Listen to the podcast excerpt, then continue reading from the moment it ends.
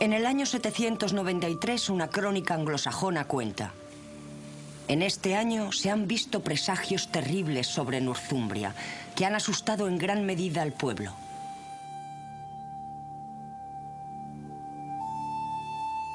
Consisten en enormes torbellinos, relámpagos de luz y fogosos dragones voladores.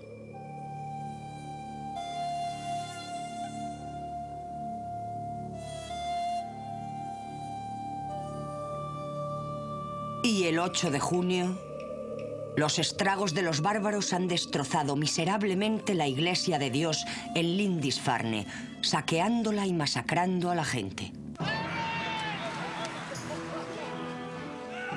La era vikinga había irrumpido en la historia.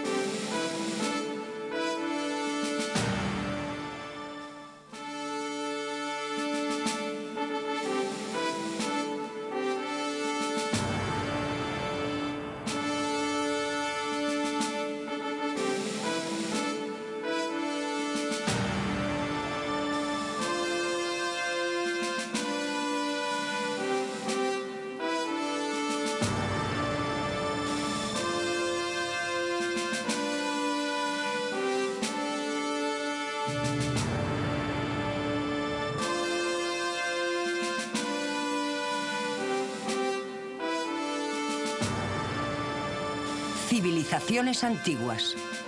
Los vikingos.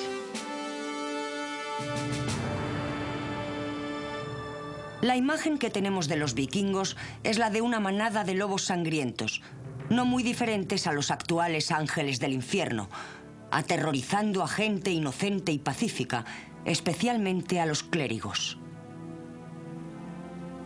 Su llegada era súbita e inesperada. En cosa de pocos años, fueron temidos por todo el mundo cristiano.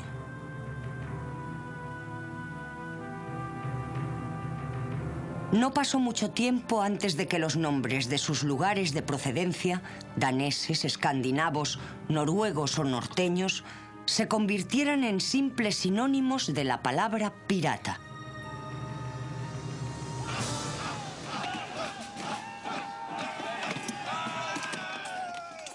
La época vikinga se ha caracterizado por ser una violenta explosión de paganismo anticristiano.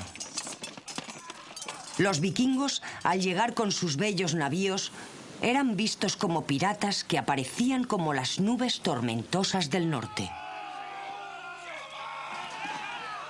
Primero en pequeños grupos de ataque y luego con grandes flotas.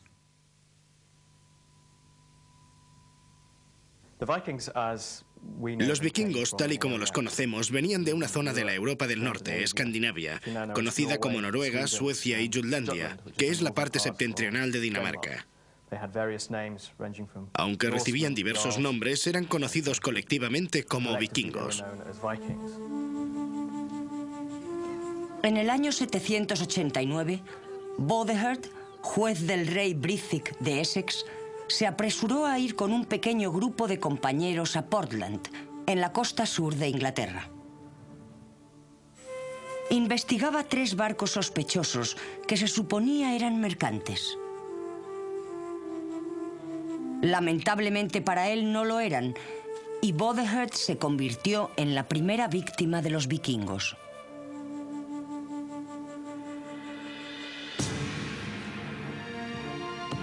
Los extranjeros le mataron a él y a sus compañeros. Y como señala la crónica anglosajona, estos fueron los primeros barcos de daneses que llegaron a la tierra de los ingleses. Tras este primer y amenazador encuentro, Durante cuatro años no se vuelve a oír hablar de los extranjeros bárbaros del norte. Más tarde irrumpen impetuosamente sacudiendo a la cristiandad desde sus raíces con el saqueo de Lindisfarne, la Isla Santa.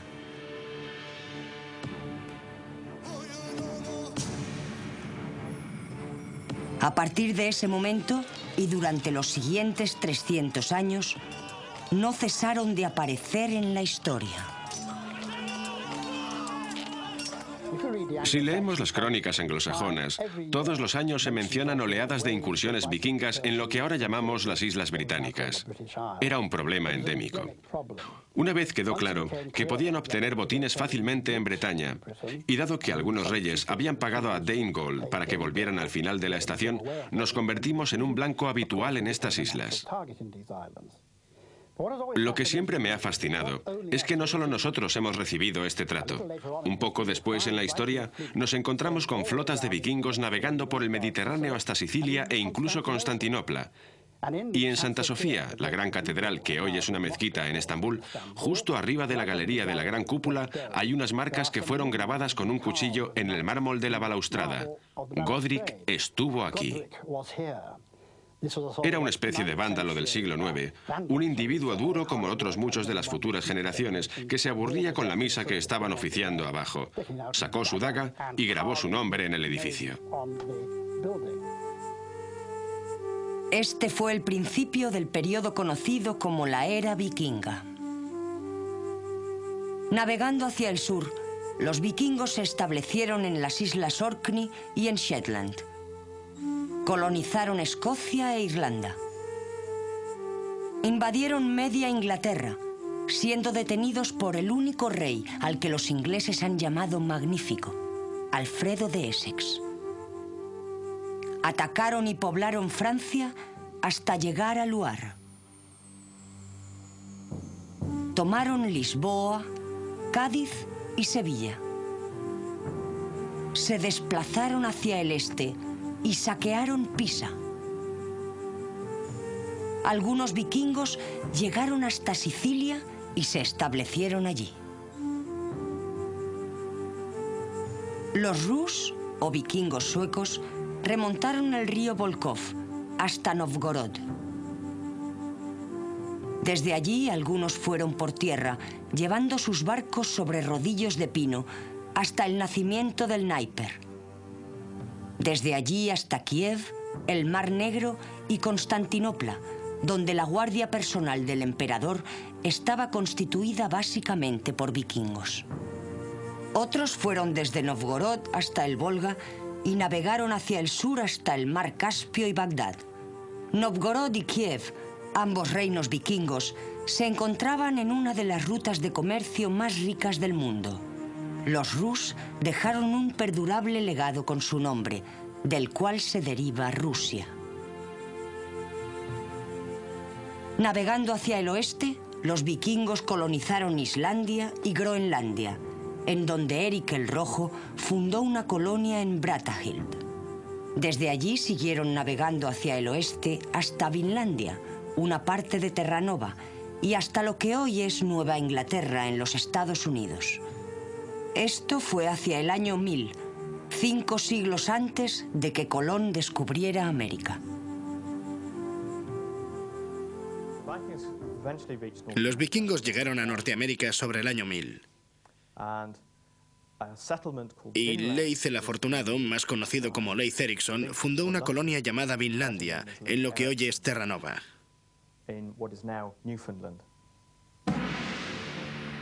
Las incursiones de los vikingos aterrorizaban a la cristiandad. Algunos creían que la rapidez con la que llegaban y se marchaban era imposible sin una ayuda demoníaca. De este modo, a su creciente reputación de brutalidad salvaje, se añadió una misteriosa aura de magia que hasta cierto punto persiste incluso hoy. ¿Se merecen esa reputación de banda de desalmados que iban por el mar interesándose solo por los botines fáciles y el pillaje? Indudablemente los vikingos eran violentos y brutales. Y no se puede negar que les atraían los fáciles botines del comercio costero y los monasterios cristianos.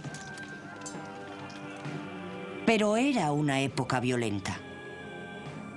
Y Europa todavía estaba fragmentada tras la caída del Imperio Romano Occidental, dividida por luchas políticas y acosada por la creciente presión de los musulmanes del norte de África. En cierto modo, los vikingos no fueron menos violentos que sus contemporáneos. En el siglo VIII, el imperio carolingio de Europa Occidental y el imperio de Inglaterra se habían hecho relativamente seguros. También se habían hecho muy ricos, y estas zonas ofrecían buenas ganancias a los salteadores que no estaban bajo el control directo de la cristiandad. En realidad Europa estaba amenazada desde tres direcciones principales. Al sur estaban los sarracenos que partieron desde África del Norte, subiendo por la península ibérica. Estos establecieron bases en el sur de Italia y en el sur de Francia. Al este se encontraban los magiares, un grupo de escandinavos que había establecido su base en lo alto de la llanura húngara. Empezaron a saquear tan pronto como llegaron allí. Al norte y al oeste estaban los vikingos, que lanzaron sus ataques marítimos contra estos territorios. Paradójicamente, los escandinavos ven este periodo como una edad de oro de expansión económica, que afectó profundamente a la herencia mercantil y artística de Europa. Los historiadores modernos han empezado a reevaluar el periodo y hay quien lo ve como una explosión de energía que surgió de una de las pocas regiones estables de Europa en aquella época. La era vikinga se sitúa en el bien llamado Período Oscuro, del que tenemos pocos datos escritos, sobre todo de los vikingos. El mito se disfraza de realidad. La leyenda se presenta como hecho. Y las mejores historias son las menos fiables.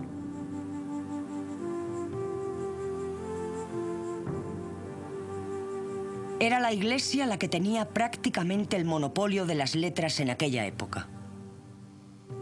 La crónica anglosajona, por ejemplo, fue escrita al menos 100 años después de que sucedieran los hechos a los que se refería, por monjes pertenecientes a una iglesia poderosa e implacable, dispuesta a utilizar la brutalidad y la falsedad cuando sus intereses se veían amenazados.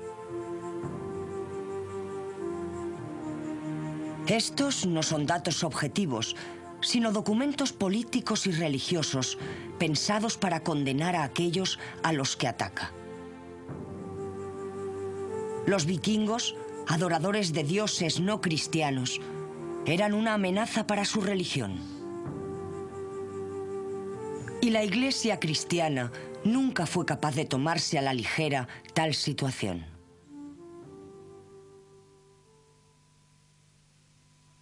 Otros vieron en los vikingos una amenaza económica y política.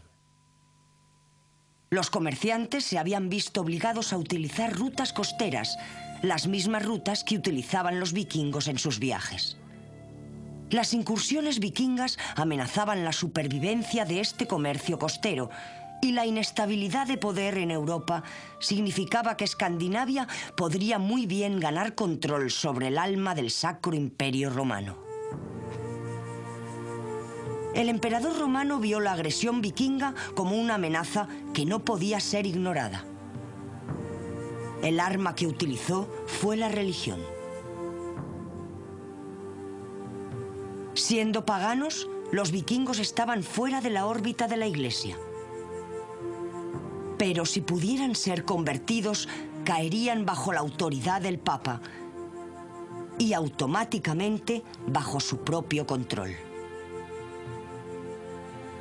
Poco le importaba recurrir a cualquier método para dominar a los vikingos.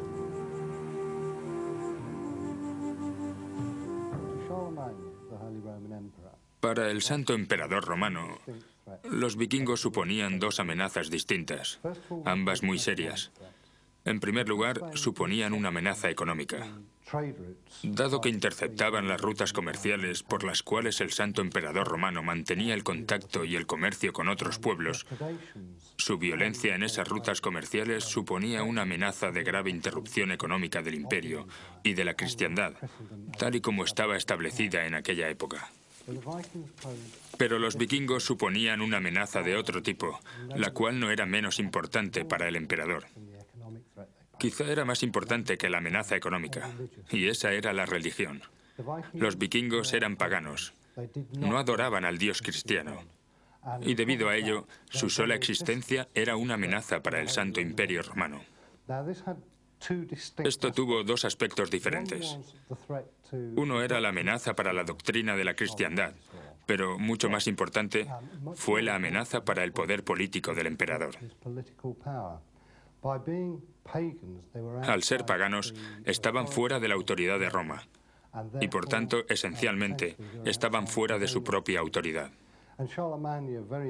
El emperador pronto decidió que una manera de contrarrestar la amenaza vikinga no era necesariamente con un conflicto directo, sino convirtiéndolos. Fue a instigación suya que los misioneros cristianos empezaron su trabajo en las zonas vikingas.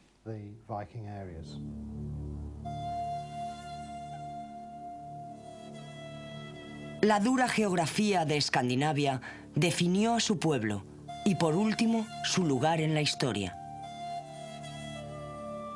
El mar era lo primordial de su vida. Era esencial tanto para la vida como para las comunicaciones.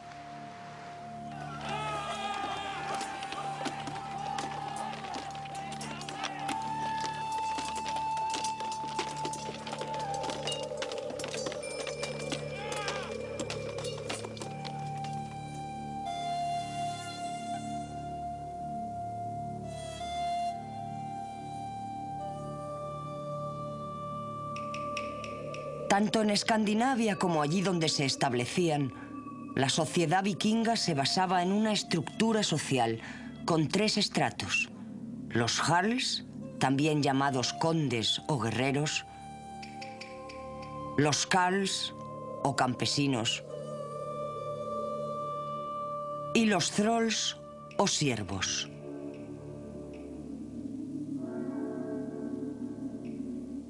Los trolls eran la clase trabajadora de la sociedad y nunca eran libres, siendo más bien una propiedad como una vaca o un perro. Habitualmente los trolls se dedicaban a la guerra, la piratería o el comercio. La mayoría de ellos vivía en una sola choza estrecha hecha de madera o de hierba y arcilla, junto a sus familiares y los animales que poseyeran. Estos desafortunados miembros de la comunidad no tenían ningún dios que se ocupara de ellos, sino que estaban abandonados a su suerte tanto por los hombres como por los dioses. Pero en comparación con el trato que se daba a los esclavos de otros lugares de Europa, los vikingos parecen no haber sido demasiado duros con sus thralls y existen datos de que consideraban enfermos a aquellos que maltrataban a sus esclavos. A los Throlls también se les permitía tener posesiones y tiempo libre para trabajar en su propio provecho y en circunstancias favorables podían comprar o ganarse su libertad.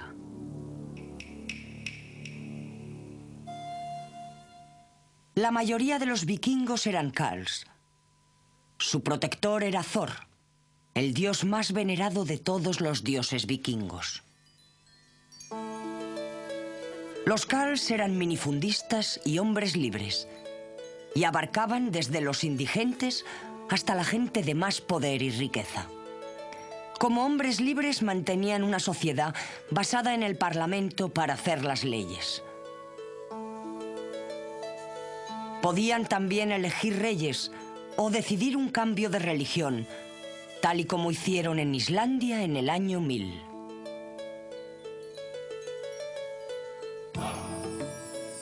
Los Karls vivían en dos o más casas. Consistían en un par de construcciones largas paralelas, a veces ampliadas con uno o dos establos, que componían un complejo de tres o cuatro edificaciones con un patio en medio. En los asentamientos vikingos de las islas del Atlántico, las casas se construían de piedra seca o con una mezcla de hierba y piedra. A veces incluso se construían solo de hierba. El mobiliario era relativamente simple, con bancos fijos que se utilizaban tanto para comer como para dormir. La ropa y las posesiones personales se guardaban en arcas o se colgaban en ganchos. La comida se almacenaba en cubas y tinajas de madera, en grandes cuencos o en jarras. El suelo era generalmente de tierra, temporalmente cubierto de cañas o paja. Desde el techo se suspendía una caldera sobre el fuego para hervir caldo o carne. También se utilizaban parrillas de hierro. La carne se hacía en un asador. La carne y el pescado también se cocinaban en agujeros en el suelo envueltos con piedras calientes. Los alimentos se comían con cuchillo en un trinchador de madera. Para beber se utilizaban cuernos, aunque en las casas acomodadas se podían encontrar vasos importados. La dieta básica de los Carls era bastante variada e incluía pan integral de centeno, gachas de avena y cebada, pescado, especialmente arenques, carne de cordero, cabra, buey, ternera y cerdo, queso, mantequilla y nata, cerveza, aguamiel y para los ricos, vino. La carne de ballena, foca y oso polar también era importante, especialmente en Noruega e Islandia. Las carnes hervidas eran preferidas a las asadas. Los vikingos también hacían caldos y secaban diferentes carnes y pescados. Un manjar muy especial que todavía hoy se come, sobre todo en Suecia, era el hostroming, que es pescado en putrefacción. Las verduras más usuales eran las coles y las cebollas, acompañadas de bayas y avellanas. La miel se utilizaba extensamente, principalmente como base para el aguamiel. En las zonas alejadas del mar, pero con abundantes bosques, muchos alimentos se obtenían de la caza de la abundante fauna salvaje. Alces, ciervos, jabalís y osos. También les gustaban las liebres, gansos y gallinas, y en el norte los renos y los bisontes. Los Jarls o guerreros, cuyo dios era Odín, formaban la aristocracia. Eran gente acaudalada, con poder y posición social, que a menudo reivindicaban su origen divino. Tenían una refinada, elegante y sofisticada vida y disfrutaban de bellas casas. Se distinguían de la clase campesina principalmente por su riqueza.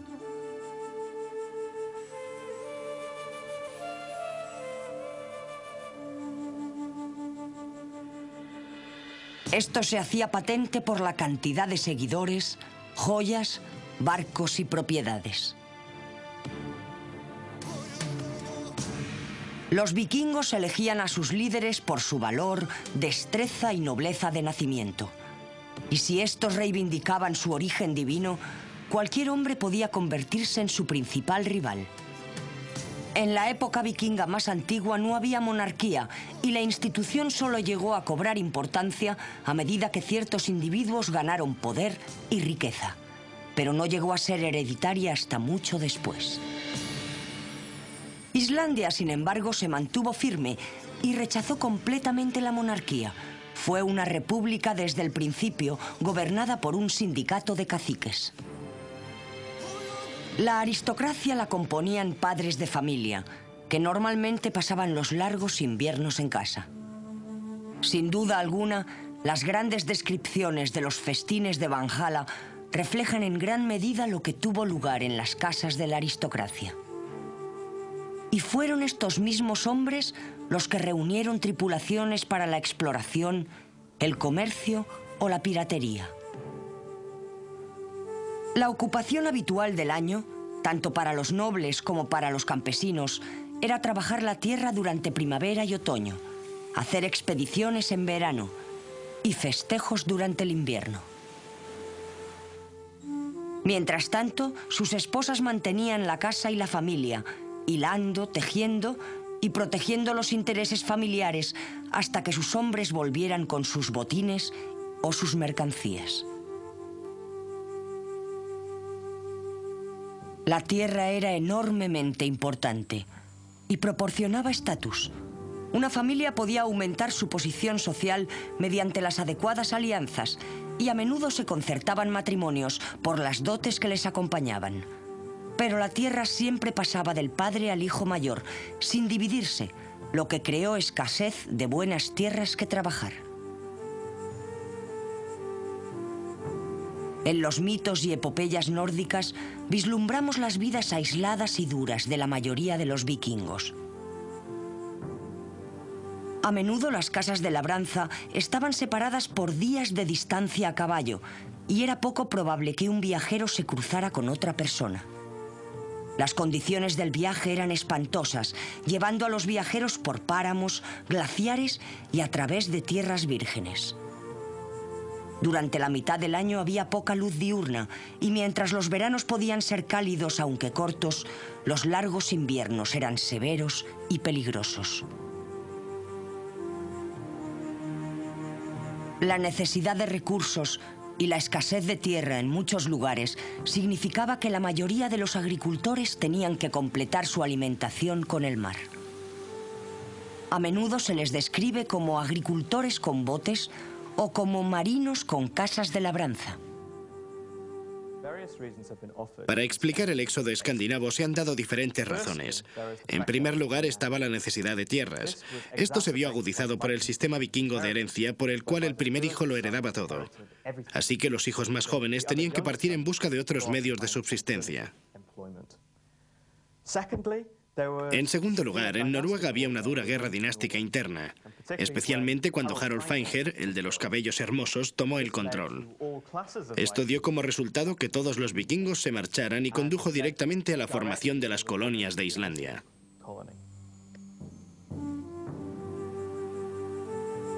El aislamiento tendió a fortalecer la unidad familiar. La supervivencia exigía individualismo y fuertes lazos familiares de apoyo especialmente en los tiempos difíciles. Dentro de la familia había una relación muy especial. Un tío materno era ante todo responsable del bienestar de su sobrino. Eran las mujeres las que proporcionaban la comida y el vestido a su familia. Y tanto dentro de ella como ante los ojos de la ley, los hombres y las mujeres tenían el mismo estatus y los mismos derechos. La mujer fue también una figura importante para el chamanismo. Estas personas eran capaces de entrar en trance y comunicarse con los espíritus para obtener conocimientos ocultos y que respondieran a cuestiones prácticas tales como la riqueza de la comunidad o perspectivas de matrimonio.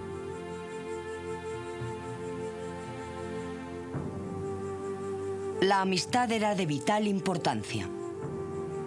Al igual que ocurría con la familia, la supervivencia podía depender de los fuertes lazos con los demás. Las familias juiciosas cultivaban estrechas amistades porque los grandes grupos eran menos vulnerables que los grupos pequeños. Esto también fomentó la hospitalidad. El mar dominaba la vida. Los escandinavos pronto aprendieron a construir buenas embarcaciones. De esta habilidad surgió su símbolo de distinción, el barco vikingo. Estas embarcaciones, con sus largos y esbeltos cascos y sus proas elegantemente curvadas con su cabeza de dragón, eran un arma temible que causaba terror a sus enemigos. Los vikingos habían conseguido un barco fiable que podía navegar en aguas poco profundas y que no necesitaba un puerto para fondear. Su construcción les permitía utilizar cualquier playa como puerto y maniobrar en aguas no aptas para la mayoría de los demás navíos europeos de la época. No es de extrañar que sus víctimas cayeran en sus manos totalmente desprevenidas, ya que no solo atacaban islas o asentamientos costeros. Podían navegar río arriba para dirigirse a ciudades ricas y monasterios. Navegaron por el Támesis, el Shannon, el Loire y el Rin. Es más, estos bólidos del mar no solo les permitieron atacar sin previo aviso, sino que eran lo suficientemente manejables como para permitir una rápida huida en caso de que fuera necesario. El barco vikingo era el modelo de arquitectura naval más desarrollado de la época. Son trabajos preciosos, con diseños especializados y capaces de recorrer grandes distancias.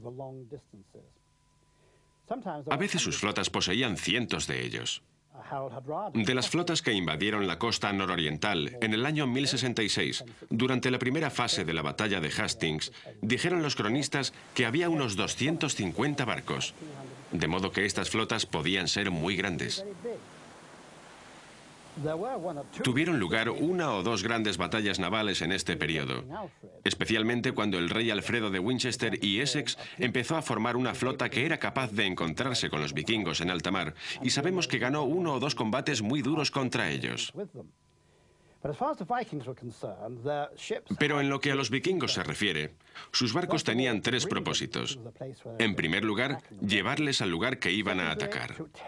En segundo lugar, aterrorizar a la población con sus famosas proas que llevaban cabezas de dragón. Esto era algo psicológico más que nada, debido al terror que podían causar. Y en tercer lugar, llevarse el botín una vez realizada la incursión. Pero era el viaje el que predominaba. En mi opinión, los primeros que tuvieron esta urgencia de explorar, de sobrepasar los horizontes conocidos por el hombre, fueron los vikingos de aquella época. A pesar de sus notables viajes, los vikingos preferían quedarse cerca de la costa. Los alimentos tenían que cocinarse en tierra. En el mar la tripulación subsistía a base de carne o pescado seco. Había poco espacio cubierto a bordo y dormían en sacos confeccionados con cuero. Cuando era posible, preferían acampar en tierra y pasar la noche en el relativo lujo de una tienda de campaña. La navegación en mar abierto era muy arriesgada, pero la mayoría de los timoneles vikingos tenían suficientes conocimientos de astronomía como para poder navegar a lo largo de una latitud. Mantenían el rumbo observando la posición del sol al mediodía y de este modo calculaban la latitud comparándola con otros lugares conocidos. Los vikingos eran agricultores, comerciantes y marinos, así como aventureros, filibusteros y piratas. Tenían una tradición artística propia que competía con cualquiera de las europeas de la época. A los vikingos les encantaban los ornamentos y tanto los hombres como las mujeres se acicalaban y decoraban sus ropajes con elaborados alfileres, brazaletes y anillos.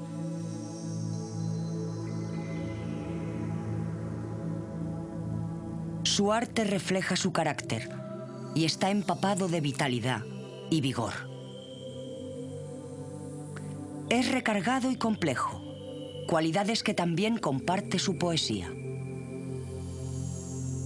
Es esencialmente un arte decorativo, aplicado a una amplia variedad de objetos cotidianos, aspecto principal de la vida diaria.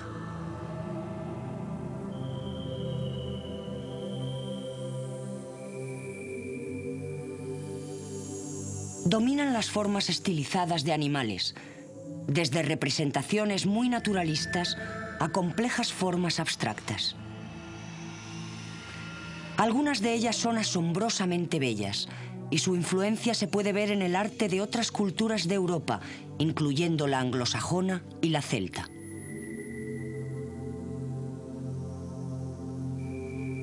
Cualquier cosa podía adornarse, y los objetos decorados con filigrana de oro y su típica granulación nos muestran la destreza que tenían algunos de estos artesanos nórdicos. El arte vikingo es una de las formas de arte más inconfundibles del mundo. Es vibrante, es rico, es energético, es emocionante. Podríamos decir también, en algunos casos, que es ostentoso. Y los vikingos, conocidos por su austera actitud ante la vida, su austera religión, parecen verter todas sus energías positivas en el arte. Y parte de él es realmente notable. Los vikingos decoraban absolutamente todo. Cualquier cosa que tuviera superficie podía ser decorada. Vestidos, barcos, mesas, alacenas, absolutamente todo. Y todavía quedan algunos ejemplos increíblemente bellos del arte vikingo en los muros de las iglesias, por ejemplo. Y tallas muy bellas.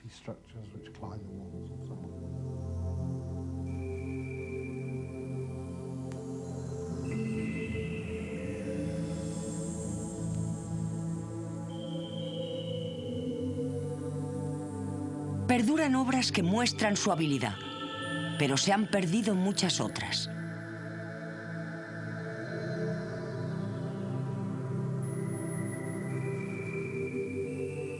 En su arte y su decoración, los vikingos nos revelan un lado ostentoso, incluso deslumbrante de su naturaleza, que está algo reñido con su reputación.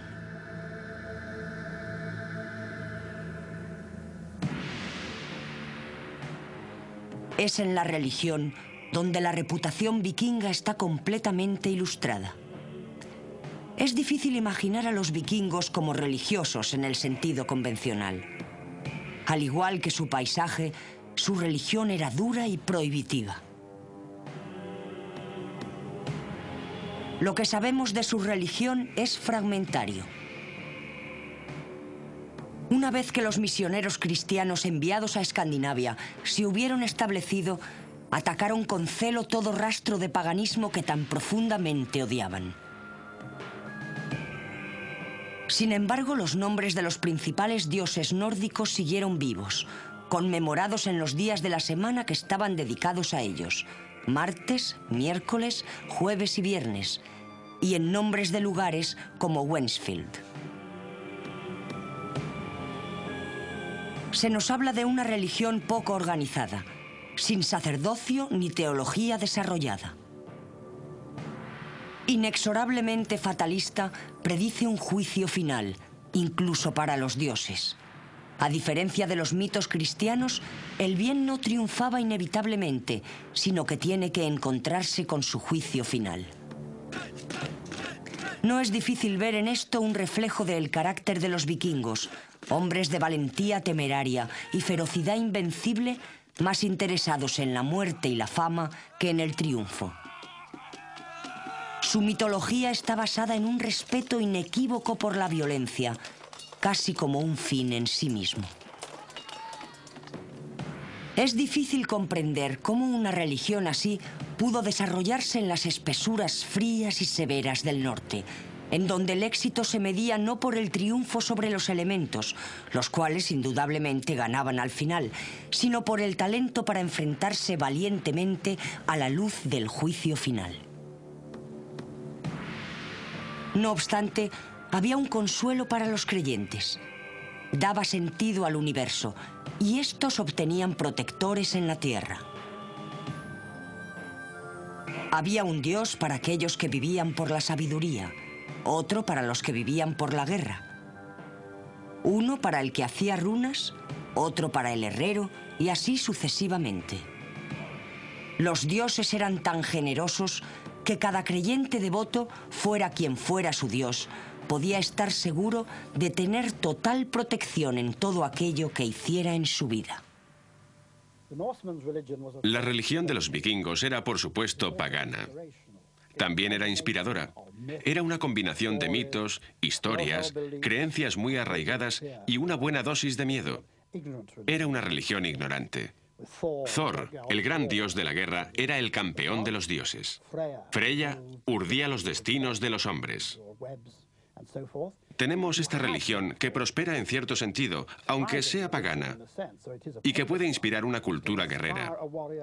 Y, por supuesto, la gran basurca ataca cuando literalmente tenían sed de sangre. A menudo se quitaban la ropa, la armadura, el casco y entraban con sus grandes espadas o sus hachas de batalla. A base de puro terror y furia, apenas podían darse cuenta de las heridas que sufrían. Y eso es lo que les hacía tan diferentes, pues creían, al igual que los japoneses en la Segunda Guerra Mundial, que el guerrero que moría en combate iba directamente al cielo o Valhalla, en donde había un festejo interminable en presencia de los dioses para los guerreros valientes que habían aportado su contribución allí abajo. Junto a Thor, el dios nórdico más conocido de todos, está Odín, el tenebroso y colérico padre de todos, señor de las orcas y patrón de la aristocracia vikinga. En la mitología vikinga, Odín era el dios supremo, el dios padre, un dios complejo que exigía sacrificios humanos. Tuvo alrededor de 170 nombres distintos, incluyendo Señor de las Orcas, Señor de los Caídos, Todo Conocimiento y el Dios de un Ojo. Era el Dios de la batalla, de la victoria, de la astucia y de la muerte. Era el Dios vikingo por excelencia. Aunque Odín era el dios principal, no era de ningún modo el más venerado. Ese honor le corresponde a Thor, el dios del trueno, del que tomaron el nombre del jueves.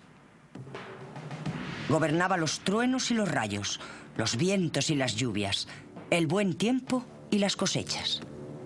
Dios del cielo, de las tormentas, maestro de los relámpagos. Era una enorme figura pelirroja que recorría los cielos en un carro tirado por dos cabras sagradas.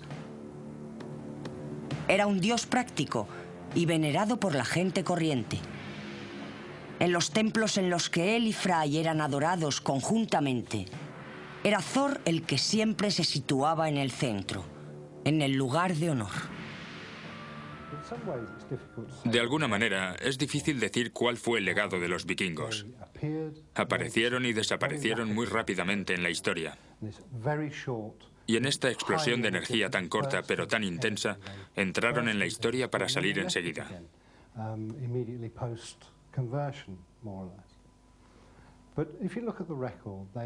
Si miramos todo lo que dejaron tras de sí, un arte vibrante, una literatura vibrante, ambos de los cuales tuvieron influencias mucho más allá de sus fronteras, ciertamente podría decirse que el arte vikingo sigue teniendo su influencia en las artes gráficas modernas europeas. Si miramos a nuestro alrededor, seguiremos viendo la influencia de las formas animales vikingas. De modo que sigue ahí. Además de esto, una de las cosas que a menudo se pasa por alto sobre los vikingos es su comercio.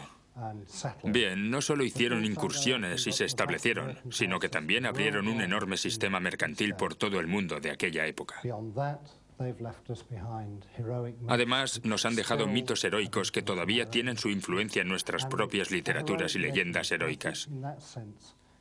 Y yo creo que, en ese sentido, el mundo hubiera sido un lugar mucho más pobre si los vikingos no hubieran existido. Puede parecer un legado escaso, pero yo creo que es un legado especialmente importante. Simplemente esa imagen del héroe, el héroe conquistador, saliendo y oponiéndose a los elementos y triunfando. La llegada del cristianismo coincidió con un desmoronamiento vikingo. El miedo a este pueblo fue disminuyendo a medida que abandonaron su forma de violencia y adoptaron las formas de brutalidad más familiares al resto de Europa. Aunque las rápidas incursiones continuaron durante algunos años, los monarcas escandinavos adoptaron gradualmente la utilización de grandes ejércitos de tierra y al final de su época habían dejado de ser vikingos en el sentido estricto. Piratas o aventureros. En realidad los vikingos eran ambas cosas. Extendieron las fronteras del mundo conocido hacia el norte y el oeste y establecieron comunicaciones entre grandes distancias. Durante el proceso, introdujeron a países anteriormente aislados, como Irlanda, en un gran sistema mercantil mundial. Crearon nuevas formas de justicia y administración, incluyendo el sistema del jurado. En Islandia, los descendientes de los colonos vikingos originales dejaron una gran cantidad de literatura, considerada por algunos como uno de los mejores logros de la Europa medieval. Su arte influyó más allá de sus fronteras. En una explosión de energía que no se ha vuelto a repetir, los vikingos aportaron al mundo una ética heroica y un modo de vida que ha sido la envidia de las posteriores generaciones. Nos gusten o no, los vikingos enriquecieron al mundo con su presencia.